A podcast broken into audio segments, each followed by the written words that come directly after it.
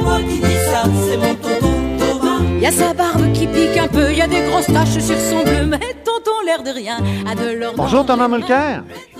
Salut Antoine. En direct de Saint-Sauveur, de son Exact. studio Suzuki, dans la neige, un 8 mai.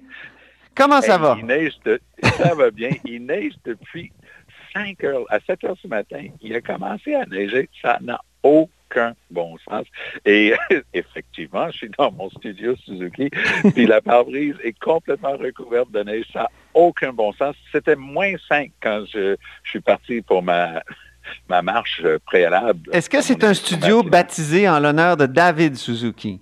Non, c'est bâti en honneur du fait que Catherine et moi, on a tous les deux des petites voitures Suzuki euh, qui a 4x4 parce qu'elles sont vite et légères et elles montent la côte chez nous parce que c'est la seule voiture. Euh, tu peux pas prendre une automatique. Il faut que ce soit 6 vitesses, mais ça marche. On monte la côte chez nous. OK. Maintenant qu'on a établi le contexte, parlons de, plus sérieusement, de Justin Trudeau. Selon toi, il est déjà en campagne électorale et l'entrevue à, à Tout le monde en parle dimanche dernier Oui. l'a bien démontré. Oui, il a donné plusieurs exemples, mais je vais en retenir deux. Euh, Dans un premier temps, M. Trudeau commence à parler des armes à feu. Alors, il explique comment il va bannir 1500 différentes sortes d'armes à feu. Puis c'est le, euh, c'est mon adversaire politique. C'était mon adversaire politique pendant des années. Je peux vous dire, je le connais. C'est comme, comme un, quelqu'un avec qui on joue au poker pendant des années. Ces petites tics et mimiques, euh, je les connais par cœur. Et là, je voyais son petit sourire de l'air de dire, regarde bien ce que je vais faire.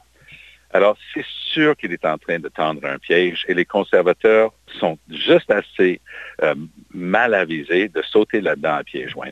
C'est un piège parce que à l'époque de M. Harper, il s'est battu contre le registre des armes à feu.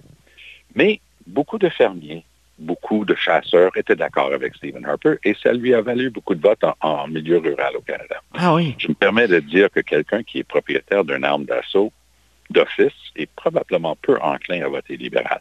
M. Trudeau, par contre, est en train de dire à, Winnipeg, à Edmonton, à Montréal, Toronto, Vancouver, écoutez, là, vous venez de voir ce qui s'est passé avec une arme d'assaut en Nouvelle-Écosse. Votez pour moi, je vais les bannir. Je comprends que vous avez peur des armes à feu. Et ça va lui valoir beaucoup de votes en milieu ur- urbain.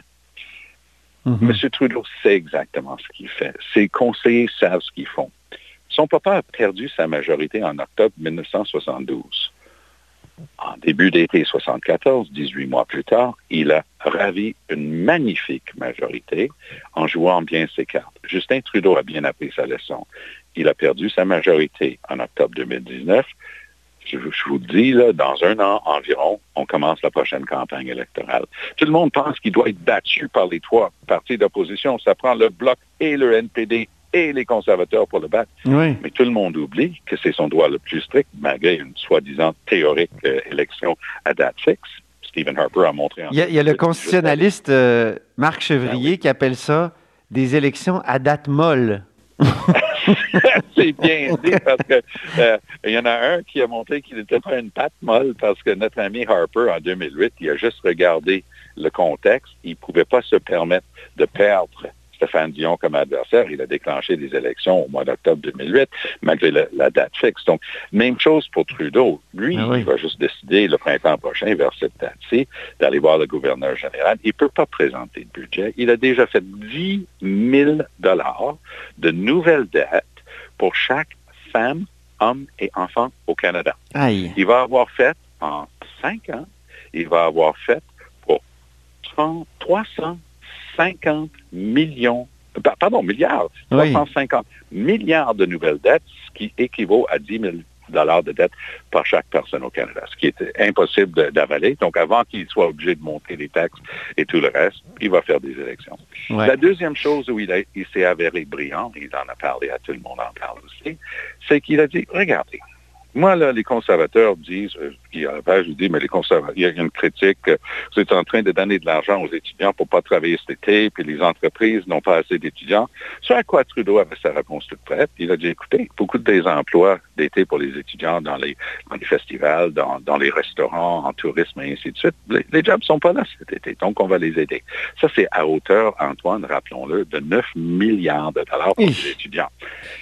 Et qu'est-ce que ces étudiants vont retenir? Que Justin Trudeau était prêt à les aider? Puis la critique des conservateurs, je dois le dire, elle est, c'est une excellente analyse, c'est solide. Ils disent, ben, on aurait pu faire ça de telle autre manière, puis ça n'aurait pas affecté l'économie autant. Tout ça, c'est extrêmement solide. Ça vaut pas de la chenoute. Ces étudiants-là vont juste retenir les conservateurs ne m'auraient pas donné une scène. Trudeau m'a donné beaucoup d'argent pour m'aider à, faire cette année très difficile 2020. Moi, je sais pour qui je vais voter la prochaine fois. Je sais que les gens vont dire, ben non, ça marche pas, acheter les votes des gens. Mais ça influence notre perception. Mhm. La perception des conservateurs depuis le début est l'emblème de ça. C'est Pierre Poilievre, Oh, j'ai oublié de, de, vous mentionner. J'ai reçu une lettre de son bureau d'arrêter de mettre un accent grave sur son nom quand je l'écris parce qu'il n'y a pas d'accent sur Poilièvre. Ah non? Je, les ai remerciés. Je les ai remerciés de me corriger parce que quand j'écrivais son nom dans Sun, dans le Sun, beaucoup d'éditorialistes à travers le Canada, les gens mettaient l'accent. Non, il ne faut pas le mettre. Il n'y a pas d'accent dans Poilièvre. Je l'ai appris la, semaine dernière. C'est pas très francophone? C'est pas très francophone de biffer les accents. Mais, mais qui prennent la peine de l'écrire. Mais oui! J'ai j'ai en ma possession une lettre très officielle du bureau de Pierre Poilievre. Ah, je veux voir ça. Ben, je vais te l'envoyer avec Oui, tu m'envoies une photo. On va la mettre sur le site de La Haut sur la Colline. Mais notre ami Poilievre, il, est intelligent. Il a une critique sur, sur l'aspect économique de beaucoup de ce que font les libéraux depuis le début, qui, encore une fois, il y a beaucoup de mérite dans beaucoup de, de son analyse. Mais au moment où les familles toutes les familles. Moi, je connais personne. Moi, j'ai perdu un, oncle euh, vraiment que j'adorais. C'était une des personnes les plus, gentilles. Je l'aimais tellement, ce gars-là. Il est décédé. ma cousine, sa fille, nous a écrit pour dire qu'il a, il a attrapé ça.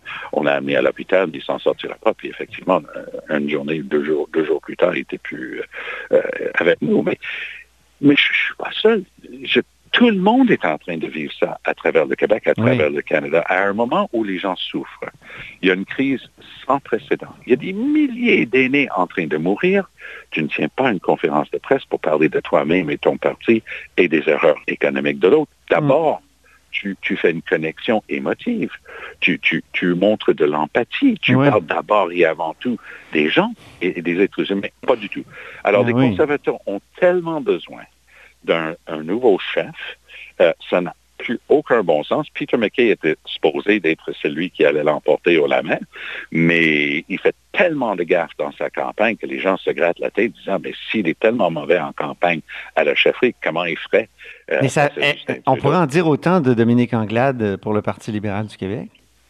Mais j'ai l'impression que ça va, être, ça va être très intéressant de suivre la date que les, les libéraux du Québec vont se redonner. Oui, Parce hein? que est-ce qu'ils vont est-ce qu'ils vont appuyer sur reset là, et dire ben, on recommence ça, puis on va voir qu'est-ce que ça donne, ou est-ce qu'ils vont aller avec euh, leur seul candidat plus l'ancien maire de Drummondville euh, pour essayer de, faire ça? Moi, je, n'arrive pas à croire qu'un parti qui est là depuis euh, depuis une centaine d'années, ils ont été plus au pouvoir qu'autre chose. Il n'y a aucun parti au Québec qui a été plus au pouvoir que les libéraux. Et on dirait que depuis l'arrivée, de, depuis Charret-Couillard et ce virage à droite avec ces deux-là, c'était comme si beaucoup de jeunes progressistes ne se retrouvaient plus là-dedans. Euh, les gens de droite se sont ramassés avec la CAP avec la CAQ de toute façon. Les jeunes progressistes sont allés largement fédéralistes ou souverainistes, ça n'a pas d'importance, sont allés avec Québec solidaire. Et là, j'ai euh, envie de te taquiner, là, par exemple, Thomas. Tu faisais des discours où tu citais, quand tu étais avec Charette, tu faisais des discours où tu citais Margaret Thatcher? Ben, j'en ai fait un en particulier. un discours, J'ai dit que Thatcher avait redressé la barre d'une situation critique et quelqu'un qui, qui veut avoir ce débat-là avec moi, n'importe quand. Tony Blair, qui était le chef des travaillistes en, Grande-Bretagne était un de mes héros politiques et je me faisais blaster au NPD de dire qu'il était bien parce qu'il était supposé d'être honni. Mais mm-hmm. Blair avait une belle phrase que j'aimais bien. Il dit, écoutez, de nos jours, c'est plus une question autant de gauche ou de droite, mais une question de ce qui marche et ce qui ne marche pas. Alors, c'est vrai que, fort de mes 40 ans en politique et en administration, de temps en temps, je suis capable de reconnaître quelqu'un qui fait quelque chose de bien, même s'il n'est pas dans mon camp. Fais attention, j'ai même une coupe d'affaires que Harper a faite que je trouve admirable. Oh! Ça, c'est épouvantable. oui. Effectivement. Alors, euh, maintenant, parlons de Horacio Arruda, qui s'en est pris au Oui. gérant d'estrade hier, donc euh, le Ben médecin euh, en chef de la santé publique. Ben oui, alors elle est, elle est la scientifique en chef de- du Canada, la conseillère principale en sciences, et elle a un rôle assimilable à un rôle comme pour le vérificateur général. Des gens qui ont le droit de s'exprimer sans être retenus, en ce sens que n'importe quel sous-ministre ou dirigeant d'une société d'État peut recevoir un appel du bureau du premier ministre disant Hey, c'est pas nos lignes, on fait attention, on dit pas ça. Mais elle, elle a le droit. Ça, c'est son rôle d'être neutre et faire ses observations. Alors, on voit bien qu'il y a, y a deux jours, euh, elle est allée d'un envolée lyrique euh, contre le Québec, en particulier, disant il est où leur plan pour euh, faire plus de tests pour la COVID-19 et ainsi de suite. Ça pas pris bien longtemps euh, pour euh, le docteur Arruda hier, donc le lendemain de la sortie de notre scientifique en chef. Il a dit, écoutez, là, les gérants d'estrade, il y en aura toujours. Donc, quand même traiter la, la scientifique en chef du gouvernement du Canada de gérant d'estrade, oh boy, c'est quand même, euh, Oui. c'est- quand même euh, assez inusité en soi. En même temps, il avait raison de dire j'ai j'ai aucun compte à lui rendre. On, est dans un fédéralisme. Le fédéralisme implique euh, l'autonomie dans les champs de compétences et, et c'est le cas. Là. Et ça va plus loin. C'est la COVID, oui, et, et c'est, ça va plus loin que ça. Mhm. c'est c'est quand même le fait que lui, il est en train de dire on fait tout ce qu'on peut ici. Et elle, soi-disant scientifique en chef, et il était quand même subtil à Ruda, il a dit écoutez, moi je parle tous les jours avec des scientifiques de partout au monde. Et il y a Mhm. personne qui prétend avoir la vérité. Et c'est ce qu'il lui reprochait Mhm. de- du haut de sa perche à Ottawa de dire mais je vais et- et vous aurez droit à mes vindictes parce que ce que vous dites euh, ne tient pas la route. Moi, je pense que même ce que malgré ce que j'ai dit tantôt, que le bureau du premier ministre ne peut pas l'appeler, le bureau du premier ministre va l'appeler.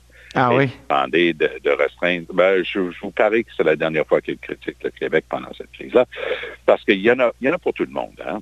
Les- la, la défaillance totale à nos frontières et dans nos aéroports, il y a des, des premiers ministres des provinces, dont John Horgan, le premier ministre NPD en Colombie-Britannique, qui a qui était furieux avec le fédéral d'avoir rien fait parce que lui, il est branché directement sur l'Asie. Donc la Chine et tout ça, ça c'est la porte à côté pour lui. Et lui, il a mis des gens de la santé publique, tout comme euh, la, maire, la mairesse de Montréal, Valérie Plante, a dû le faire à l'aéroport euh, de, de Pierre Trudeau à Montréal parce que ça n'a aucun bon sens. Donc. Trudeau va avoir des comptes à rendre là-dessus. Alors, avant de donner des grandes leçons de morale, peut-être qu'il faudrait regarder ce qu'ils ont fait, ou en l'occurrence, pas fait pendant cette crise sans précédent. Oui, oui, c'est ça. Mais il faut dire que il faut dire que, que François Legault, lui, s'était pas gêné justement sur les frontières et sur d'autres sujets pour euh, égratigner le, le fédéral. Ben, mon préféré, pour rester dans le sujet de respecter les compétences des provinces, la question était de savoir est-ce qu'on amène sous l'égide de la loi canadienne sur la santé euh, les, centres, les CHSLD, entre autres, les résidences pour aînés? Et j'ai beaucoup, parce que M. Trudeau avait ouvert cette porte. Et je suis pas opposé, parce que c'est un deal fédéral-provincial. Tout le monde euh, met un peu d'eau dans son vin. Mais le deal sur lequel tout ça s'est fondé, c'est 55 ans. Le fédéral veut avoir un mot à dire là-dedans. On veut la transportabilité d'une province à un autre pour les travailleurs. Pas de problème. On va faire un deal là-dessus. Mhm. 55 ans. Vous savez, M. Legault, le lendemain, a rappelé aux gens que le fédéral, aujourd'hui, ne paye plus que 23% Voilà. Qui a coupé, qui a coupé le plus? Les libéraux de Jean Chrétien et Oui. de Paul Martin. Et Paul Moi, je Martin. l'ai oui. vécu à l'Assemblée nationale du Québec à l'époque. Les coupures étaient drastiques, brutales et ont eu un effet direct sur la qualité des soins dans nos CHS. Tu as raison de le rappeler, on le dit pas assez. On se, on se gratte le bobo entre Québécois, puis on oublie que le palier supérieur, Oui, lui, les- a coupé libéraux- énormément. la, la gang de docteurs là, qui avait dans le, le gouvernement libéral de Philippe Couillard, ça n'a pas aidé. Il était en barrette, là, c'était. Les coupures, je me souviendrai toujours de cette phrase. Cette phrase qui montrait l'isolement et, et le- et l'in- l'incroyable détachement de la réalité. Quand, quand Dr Couillard a dit Je suis en train de sauver le Québec. Oui, Ben, il y a un principe. littéralement, a-t-il dit. Oui. Et, oui. Et il y a un principe de base. Il ne faut pas que le traitement tue le patient. On a tellement saccagé notre système de santé et notre système d'éducation ça va prendre des années à remettre sur les rails. Alors, oui, il va y avoir des choses sur lesquelles le gouvernement de la CAQ va être jugé très sévèrement, notamment les CHSLD, qui est une catastrophe sans précédent et vraiment une incurie invraisemblable. Mais ils vont avoir le droit, et les gens qui sont de bon compte vont être obligés de le reconnaître, que la causa causans, le, le, problème à la base, la cause numéro un, ce sont les coupures qu'on a subies avec euh, le gouvernement Couillard et le régime du bon Dr Barrett. Très bien. Ben, merci beaucoup pour ce dialogue des barbus Allez. du vendredi, mon cher Thomas. à très bientôt, en espérant qu'il n'y aura pas de neige le vendredi prochain. Oui. mais ça, ça serait trop. C'était Thomas Mulcair en direct de Saint-Sauveur et de son studio Suzuki dans la neige. Bonne fin de semaine.